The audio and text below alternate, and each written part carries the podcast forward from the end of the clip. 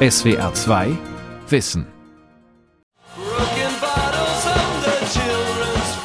Kinderfüße auf zerbrochenen Flaschen, tote Körper verstreut in einer Sackgasse.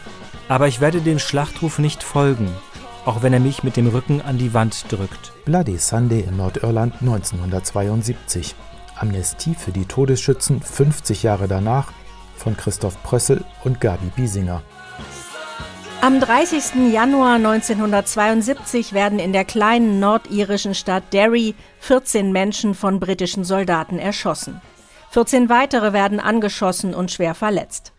Der 30. Januar 1972 ist ein Sonntag. Er wird der blutige Sonntag. Die irische Band U2 hat über den Bloody Sunday später ein Lied geschrieben.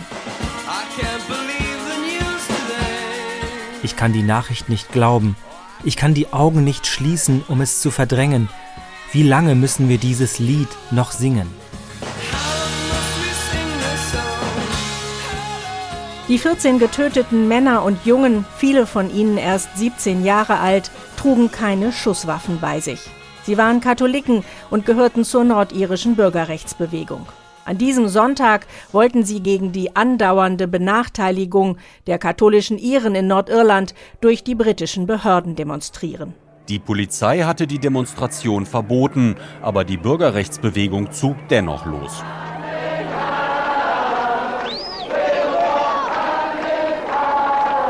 Die Armee will den Protestzug auflösen und die Demonstranten mit Gummigeschossen und Wasserwerfern auseinandertreiben. Aber plötzlich wird scharf geschossen. Fallschirmjäger eröffnen das Feuer auf die Demonstranten. Der Priester Edward Daly schildert später in der BBC, wie er miterlebt, dass der 17-jährige Jackie Duddy verblutet. As I went in the courtyard of the flats, a shot rang out and it was different than the plastic bullet guns. It was quite clearly ich hörte einen Schuss, der plötzlich anders klang. Das waren keine Plastikgeschosse mehr. Ein Junge rannte auf mich zu, lachend vermutlich aus Nervosität. Aber gleichzeitig mit dem Schuss strauchelte er und fiel. Wir krochen zu ihm hin und versuchten ihm zu helfen. Er blutete sehr stark und verlor das Bewusstsein. Ich betete mit ihm und gab ihm das letzte Sakrament. Um uns herum brach die Hölle los. Wir beschlossen zu fliehen. Ich lief mit einem weißen Taschentuch wedelnd voraus. Die anderen trugen Jackie hinter mir her. Wir waren sehr nervös und hatten Angst. Als wir Jackie kurze Zeit später auf dem Bürgersteig ablegten, war er tot.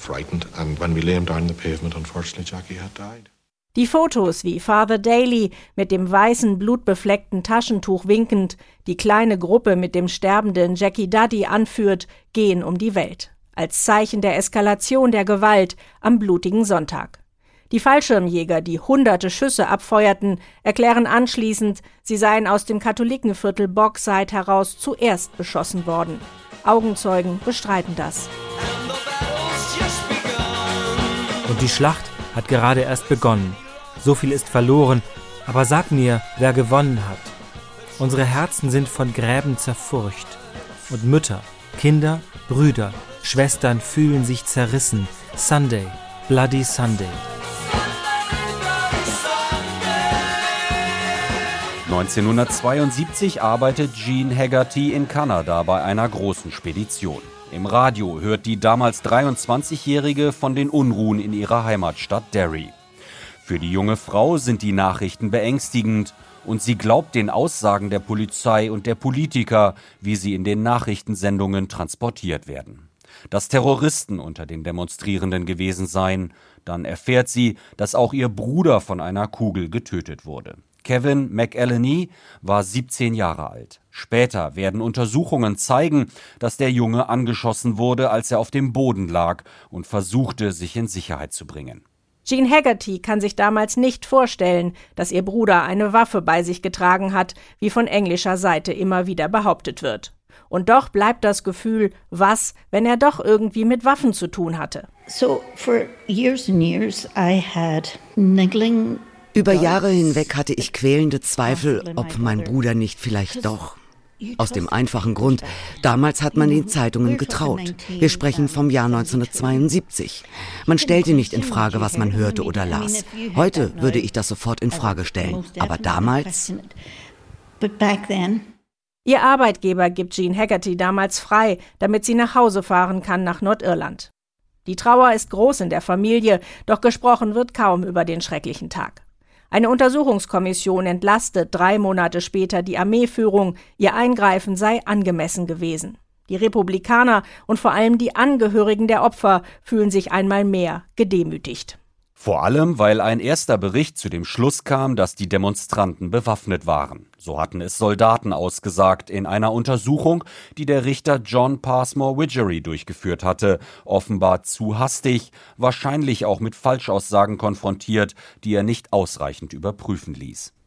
Glenn Doherty verlor am 30. Januar 1972 seinen Vater. Er führt Interessierte durch Derry über die Straßen, wo damals die Demonstration stattfand. Glenn Doherty hat Geschichte studiert, zeigt Fotos, kennt die Abläufe der Ereignisse vom 30. Januar 1972 sehr genau. Im Interview sagt er,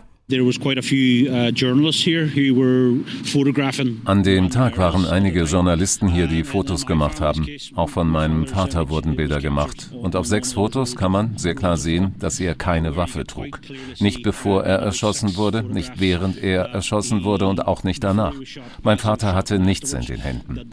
Soldat F, der das Feuer eröffnete, sagte jedoch aus, dass mein Vater eine automatische Waffe hatte. Aber auf den Fotos sieht man, da war keine Waffe or an automatic pistol. Uh, quite clearly in the photographs you can see there is no pistol there uh, and there never was. Der Bloody Sunday 1972 war der Funke, der die Gewalt in Nordirland wieder anfachte. Während der Zeit der sogenannten Troubles zwischen 1968 und 1998 kamen in Nordirland über 3000 Menschen ums Leben. John Bew ist Dozent für Geschichte und Außenpolitik am Institut für Kriegsstudien am King's College in London. Er erforscht politische Gewalt unter anderem am Beispiel des Nordirland-Konflikts. Es ist keine Frage, dass der Bloody Sunday der republikanischen Untergrundorganisation IRA starken Zulauf brachte. Er hat die katholische Gemeinschaft in Nordirland vom britischen Staat entfremdet. Vor allem die Erinnerung an den Bloody Sunday ist sehr wichtig. Leute, die den Bloody Sunday nicht miterlebt haben, sind später in die IRA gegangen. Der Tag hat auch eine große kulturelle Bedeutung und findet sich in Filmen und Songs wieder. Er ist eine offene Wunde. Das war der größte Fehler, den die Briten je gemacht haben. Und sie offenbarten dabei ihre schlechteste Seite. Das war der Schlüsselmoment in diesem Konflikt. So, you know, it is the definitive moment in this conflict. Häufig wird der Nordirland-Konflikt als religiöser Konflikt gesehen. Das ist ein Missverständnis, sagt John Bew. Obwohl im Grunde auf der einen Seite Katholiken und auf der anderen Protestanten standen und stehen. Das ist kein religiöser Konflikt. Es gibt einen Bezug zur Religion, aber es geht weit darüber hinaus. Die Ursprünge gehen ins 16. Jahrhundert zurück. Es geht um Siedler und Einheimische. Die Protestanten kamen aus England und Schottland rüber. Die Katholiken lebten in Irland. Es geht um Rasse und Ethnien, aber vor allem geht es um historische Ursachen. Es ist schwer zu sagen, wann der Grundstein für die Troubles in Nordirland genau gelegt wurde. Mit der normannischen Invasion im Jahr 1169 fingen die Engländer an, ihre Nachbarinsel zu erobern, und seitdem versuchten die Iren, die Engländer wieder abzuschütteln. 1541 eroberte Heinrich VIII. als erster englischer Herrscher die komplette Insel und ernannte sich zum König von Irland. In den folgenden Jahrhunderten entspann sich ein Kreislauf der Gewalt. 1690 bei der berüchtigten Schlacht am Fluss Boyne standen sich der englische protestantische König Wilhelm von Oranien und sein katholischer Vorgänger Jakob II., den er vom Thron gejagt hatte, mit ihren Truppen gegenüber. Wilhelm von Oranien gewann das blutige Gemetzel. Dieser Sieg wurde als Manifestation der britischen Vorherrschaft für die kommenden Jahrhunderte gesehen.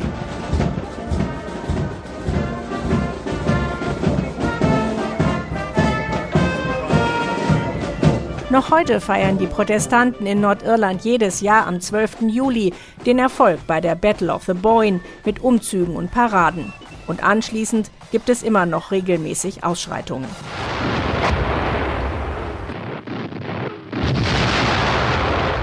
Ostern 1916, als die Briten auf dem Kontinent mit dem Ersten Weltkrieg beschäftigt sind, organisieren Republikaner in Dublin einen Aufstand.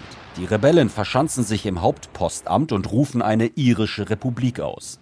Noch heute kann man in den Mauern des Gebäudes, in dem sich immer noch die Post befindet, die Einschusslöcher von damals sehen. Nach fünf Tagen ist der Aufruhr niedergeschlagen. Die Rädelsführer werden hingerichtet.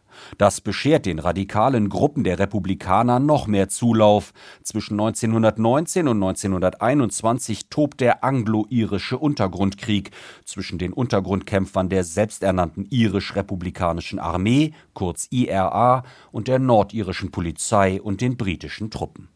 Der britische Premierminister Lloyd George ist schließlich bereit, mit dem politischen Arm der Rebellen der Partei Sinn Fein zu verhandeln. 1921 wird ein irischer Freistaat gegründet.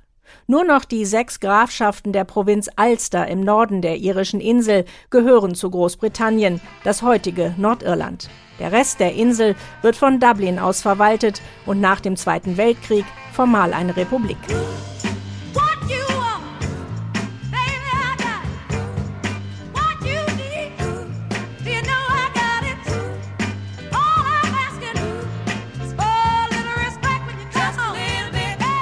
Ende der 1960er Jahre ist die Stimmung in den westlichen Gesellschaften der Welt aufgewühlt.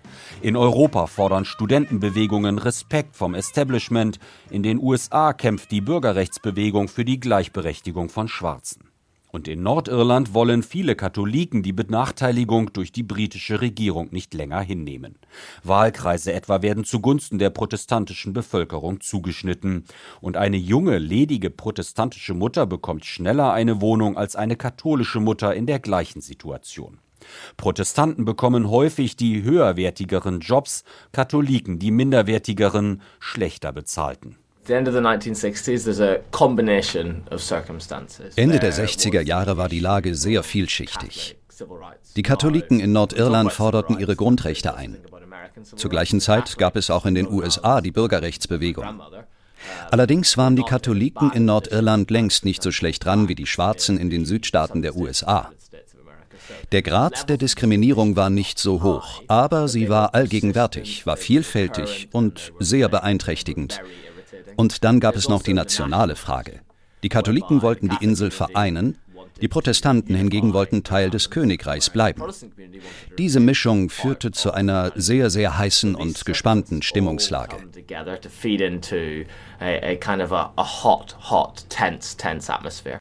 Es ist diese Stimmung, die die Untergrundorganisation IRA ausnutzt, um sich bewusst für Terror und für einen bewaffneten Kampf zu entscheiden, ist John Bew überzeugt.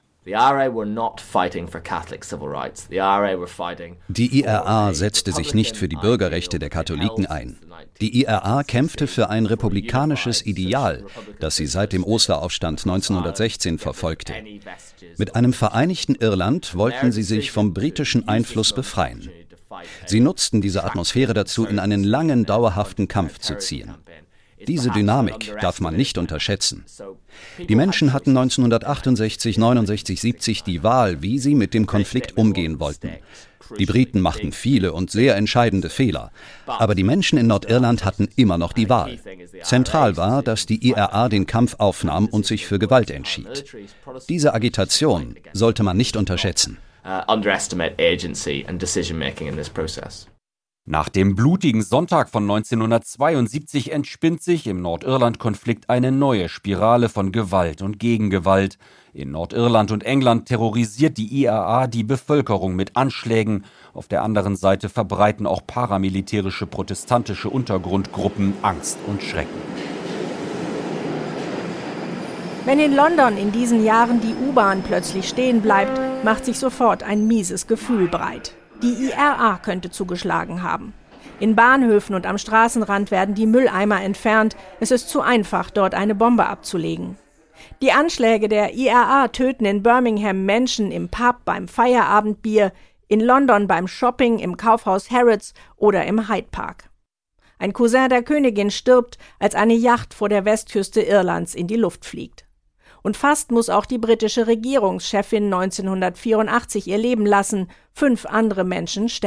Hier ist das erste deutsche Fernsehen mit der Tagesschau. Die britische Premierministerin Thatcher ist am frühen Morgen in der südenglischen Stadt Brighton nur knapp einem Bombenattentat entgangen. Die eiserne Lady Margaret Thatcher galt als besonders unnachgiebig im Umgang mit dem Nordirland-Konflikt. Im März 1981 waren einige IRA-Häftlinge im Maze-Gefängnis in Belfast in Hungerstreik getreten. Sie wollten als politische Gefangene anerkannt und behandelt werden. Einer von ihnen hieß Bobby Sands. Er wurde, während er im Gefängnis saß, als Abgeordneter ins britische Parlament gewählt. Bis ins Unterhaus nach London kam er nicht mehr, er starb im Mai 1981. Die Hungerstreiks brachten der IRA neuen Zulauf und internationale Aufmerksamkeit. Die Hungerstreiks sorgten für einen neuen Aufschwung und viel internationale Unterstützung aus Amerika. Das gab ihnen die Möglichkeit, einen politischen Weg einzuschlagen, was für Nordirland keine schlechte Sache war. Trotzdem geht die Gewalt erstmal weiter. Über 3000 Menschen sterben seit Ende der 1960er Jahre. Darauf zu blicken, wer wen umgebracht hat, klingt vielleicht brutal und falsch. Aber der Bloody Sunday steht weltweit für diese Idee, wie arme kleine Leute vom großen Staat totgetrampelt werden. Aber 55 bis 60 Prozent der Toten während des Nordirland-Konflikts gehen auf das Konto der IRA. Die IRA war die größte Todesmaschinerie in diesem Konflikt. Mitte der 1990er Jahre haben die Menschen in Nordirland die Gewalt immer mehr satt. Die IRA wird von der britischen Polizei immer erfolgreicher bekämpft. Sie verkündet 1994 einen Waffenstillstand. Trotzdem 1996 explodiert im Londoner Canary Wharf Hochhaus eine Bombe. Zwei Menschen sterben, dennoch ist der Friedensprozess auf dem Weg. 1997 erscheint auf der politischen Bühne der junge, charismatische britische Premierminister Tony Blair. Er versteht sich gut mit dem amerikanischen Präsidenten Bill Clinton und mit dem irischen Premierminister Bertie Ahern. In Nordirland bemühen sich die beiden gemäßigten Politiker David Trimble auf der Seite der britischen Loyalisten und für die irischen Republikaner John Hume um einen Weg aus der Gewaltspirale. Die Zeit ist reif für den Friedensprozess. So the majority of Protestants and the majority of Catholics supported this process. That was the game changer. Die Mehrheit der Katholiken und die Mehrheit der Protestanten unterstützen den Friedensprozess. Das hat die Wende herbeigeführt. Am Karfreitag 1998 gegen 17 Uhr nachmittags legen Tony Blair und Bertie Ahern in Belfast einen Plan vor, der in Nordirland dauerhaften Frieden schaffen soll. Als Karfreitagsabkommen geht der Vertrag in die Geschichtsbücher ein. It's not a day for sort of sound bites, really. Um, we can leave those at home, but I feel that Heute ist kein Tag für große Worte, aber ich fühle, die Hand der Geschichte liegt auf unseren Schultern, formulierte Tony Blair damals. Bis zum letzten Augenblick war an dem Abkommen gefeilt worden. Aus Washington hatte US-Präsident Bill Clinton telefonisch immer wieder darauf gedrungen, endlich fertig zu werden. Kernpunkt des Karfreitagsabkommens war das Konsensprinzip. Der Status von Nordirland kann demnach nur nach einer mehrheitlichen Volksabstimmung geändert werden. Für Tony Blair der Anfang der Aussöhnung und der Auftrag für die früheren Konfliktparteien, ihren ehemaligen Feinden die Hand zu reichen. Even now, this will not work unless in your will and in your mind you make it work. Unless we extend the hand of friendship to those who were once foes. Und auch der ehemalige IRA-Verantwortliche und Sinn Fein-Politiker Jerry Adams sagte, es gäbe keinen Weg zurück zu verfehlter Politik und dem Leid, das alle Menschen in Nordirland satt hätten. There's no going back to the failed policies, no going back to all of the difficulties suffered by every section. Im Mai 1998 bestätigen die Menschen in Irland und Nordirland in zwei unabhängigen Referenden, dass Nordirland Teil des Vereinigten Königreichs bleiben soll. Aber die Gewalt flammt immer wieder auf. Drei Monate später tötet die Bombe einer IRA-Splittergruppe vor einem Gerichtsgebäude in Omagh 29 Menschen. Hinter das Karfreitagsabkommen kann allerdings keiner mehr zurück. Vier Monate nach dem Anschlag bekommen zwei Architekten des Friedensprozesses, John Hume und David Trimble, den Friedensnobelpreis. Nordirland verwaltet sich mit Unterbrechungen wieder selbst mit einer doppelten Regierungsspitze. Ein britischer Loyalist und ein irischer Republikaner arbeiten zusammen als Ministerpräsidentenpaar. 1998 nach dem Karfreitagsabkommen hatte Premierminister Tony Blair eine neue Untersuchung der Ereignisse vom Bloody Sunday angeordnet. Es dauerte noch einmal zwölf Jahre, bis Premierminister David Cameron im Juni 2010 dem Parlament in London den Untersuchungsbericht von Lord Saville vorlegte. Die Ergebnisse sind eindeutig und es gibt keine Zweifel. Was am Bloody Sunday passiert ist, war ungerechtfertigt und ist durch nichts zu rechtfertigen. Es war falsch. Was passiert ist, hätte niemals passieren dürfen. Die Regierung ist in letzter Instanz verantwortlich dafür, was die Armee getan hat. Und deshalb bitte ich im Namen der Regierung und unseres Landes um Verzeihung. Die Armee hatte zuerst gefeuert. Die Opfer hatten keine Gefahr für die Soldaten dargestellt. Einige Soldaten hatten bewusst gelogen.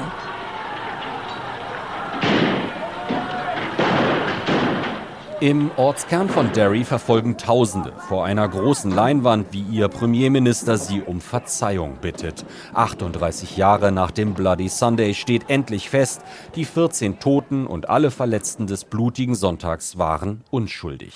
Hello Derry, my name's Alana Burke and I survived Bloody Sunday and I just want you all to remember people that are still here with us, those who are injured. Myself, Michael Bridge, innocent. Damien Donaghy, innocent. Joe Frayne, innocent. Joe Mahan, innocent. Michael Quinn, innocent. Patsy McDade, innocent. Jean Haggerty, deren 17-jähriger Bruder Kevin am Bloody Sunday getötet wurde, war 1998 in Derry dabei, als die britische Regierung 26 Jahre nach den Schüssen endlich die Schuld der Armee eingestand. Oh yes, I remember very well. Ich kann mich gut erinnern. Jede Familie, die jemand verloren hatte, durfte zwei Personen ins Rathaus schicken, um den Bericht zu lesen. Die anderen waren draußen. Wir waren im Rathaus, als Cameron seine Rede hielt. Und ich war wirklich total baff. The expression I use is gobsmacked sagte sie im November 2021. Wahrscheinlich hatte niemand der Angehörigen erwartet, dass der Bericht der Kommission die Getöteten entlasten würde. Kaum einer hatte damit gerechnet, dass der Premierminister sich sogar entschuldigen würde. Das Misstrauen gegen die Engländer war und ist immer noch groß. My jaw dropped when I heard David Cameron mir fiel der Kiefer runter, als ich Cameron hörte. Ich denke, wir hatten da einfach Glück. Er hatte ja nichts getan, um die Aufklärung oder die rechtliche Verfolgung voranzubringen. Aber er hielt diese Rede. So wurde die Unschuld der Opfer wenigstens offiziell bestätigt. Und uns war klar, mehr würde er nicht auf den Weg bringen. And of course, since that, it's quite obvious that they have no intention of doing anything further. We shall overcome. We shall overcome. We shall overcome someday. Viele Angehörige von Opfern fordern Gerechtigkeit. Sie wollen Gewissheit haben, was genau passiert ist, und vor allem wollen sie wissen, wer den Vater oder den Bruder getötet hat. Und viele wollen einen Prozess, eine gerichtliche Aufarbeitung. Sie wollen, dass Verantwortliche zur Rechenschaft gezogen werden. Dieser Weg war schon bislang schwierig und nur wenige Prozesse führten zu Verurteilungen. Zwischen 2015 und 2021, so Angaben der Regierung, wurden neun Personen angeklagt im Zusammenhang mit den Unruhen. Von diesen neun sei nur ein einziger verurteilt worden. Die Regierung will deswegen die juristische Verfolgung der Straftaten beenden. Im Juli 2021 wurde dem Unterhaus ein Vorschlag unterbreitet. In dem umfassenden Papier heißt es, dieser Vorschlag sieht vor, dass die Polizei in Nordirland einschließlich des Ombudsmannes ausgeschlossen wäre davon, Vorfälle zu untersuchen, die mit den Unruhen zu tun haben.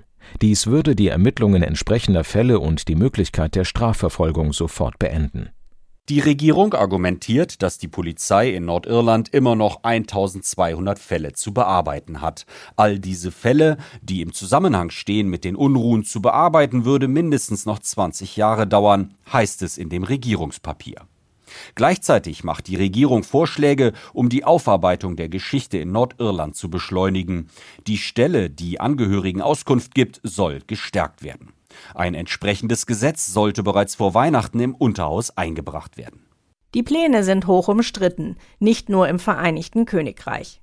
Auch der Europäische Gerichtshof für Menschenrechte, der nichts mit der Europäischen Union zu tun hat und dem 47 Staaten angehören, darunter auch das Vereinigte Königreich, kritisierte die britische Regierung. In einem offenen Brief der zuständigen Kommissarin Dunja Mijatovic heißt es ich bin beunruhigt über diese Vorschläge, die einen Bruch internationalen Rechts durch das Vereinigte Königreich mit sich bringen könnten, insgeheim einen Bruch mit der Europäischen Konvention für Menschenrechte. Setzt die britische Regierung den fragilen Friedensprozess in Nordirland aufs Spiel aus Ignoranz gegenüber der Geschichte und wegen der Überforderung von Polizei und Justiz? Brandon Hamber ist Professor für Konfliktforschung an der Ulster-Universität. Er hat geforscht und beraten zu den Auseinandersetzungen in Bosnien, Sierra Leone, Mosambik, Südafrika und Nordirland. Er kritisiert die Pläne. Es gehe der Regierung vor allem darum, eine Immunität für Armeeveteranen zu erreichen. Die von der Regierung vorgebrachten Begründungen seien nicht überzeugend. In den Plänen der Regierung wird auf das Beispiel Südafrika angespielt, doch dieser Vergleich greife nicht, sagt Brandon Hamber. Die Amnestie, die in Südafrika gewährt wurde, war kein Freibrief für alle und alles. Man musste Amnestie erbitten für ganz konkrete Ereignisse. Man konnte nicht sagen, ich habe da viele schlimme Sachen gemacht. Diese Anhörungen waren öffentlich und man wurde ausführlich dazu befragt. Das sei auch der Grund gewesen, warum von den 7000 Anträgen auf Amnestie in Südafrika nur etwa 1000 gewährt wurden, sagt Konfliktforscher Brandon Hamber. In Südafrika habe es einen Zuckerbrot- und Peitsche-Ansatz gegeben. Wenn, wie in Nordirland geplant, die strafrechtliche Verfolgung wegfalle, bleibe nur noch Zuckerbrot. Glenn Doherty, der seinen Vater am 30. Januar 1972 verloren hat, möchte eine juristische Aufarbeitung nicht mehr vorantreiben. Auch aus dem Grund, dass er nicht glaubt, dass einem der Soldaten noch der Prozess gemacht werden könnte. Die Familien, die beschlossen haben, das weiter zu verfolgen, die unterstützen wir selbstverständlich. Aber wir haben als Familie entschieden, Soldat F nicht weiter zu verfolgen. Wir haben alle Familie. Wir wollen unsere Kinder damit nicht weiter belasten. Wir wollen ihn nicht weiter verfolgen. Er ist es nicht wert. Trotzdem verurteilt Glenn Doherty die Pläne der Regierung. Die Möglichkeit zur juristischen Aufarbeitung sollte es weiterhin geben. Die Hoffnung auf Gerechtigkeit. SWR 2 Wissen. Bloody Sunday in Nordirland 1972. Autoren und Sprecher Christoph Prössel und Gabi Biesinger. Redaktion Dirk Asendorf. Falls Sie auch an spannenden Fernsehserien interessiert sind, möchten wir Ihnen Thin Ice besonders ans Herz legen. Eine achteilige skandinavische Thriller-Serie in der atemberaubenden Landschaft Grönlands hängt die Entführung eines Ölerkundungsschiffes mit den Verhandlungen um ein Klimaschutzabkommen für die Arktis zusammen? Während Verhandlungsführerin Elsa Engström um den Vertrag kämpft, nimmt Liv Hermansson vom schwedischen Geheimdienst den gefährlichen Kampf gegen die Entführer auf. Thin Ice gibt es ab 28.01. in der ARD Mediathek. SWR 2 Wissen Manuskripte und weiterführende Informationen zu unserem Podcast und den einzelnen Folgen gibt es unter swr2wissen.de.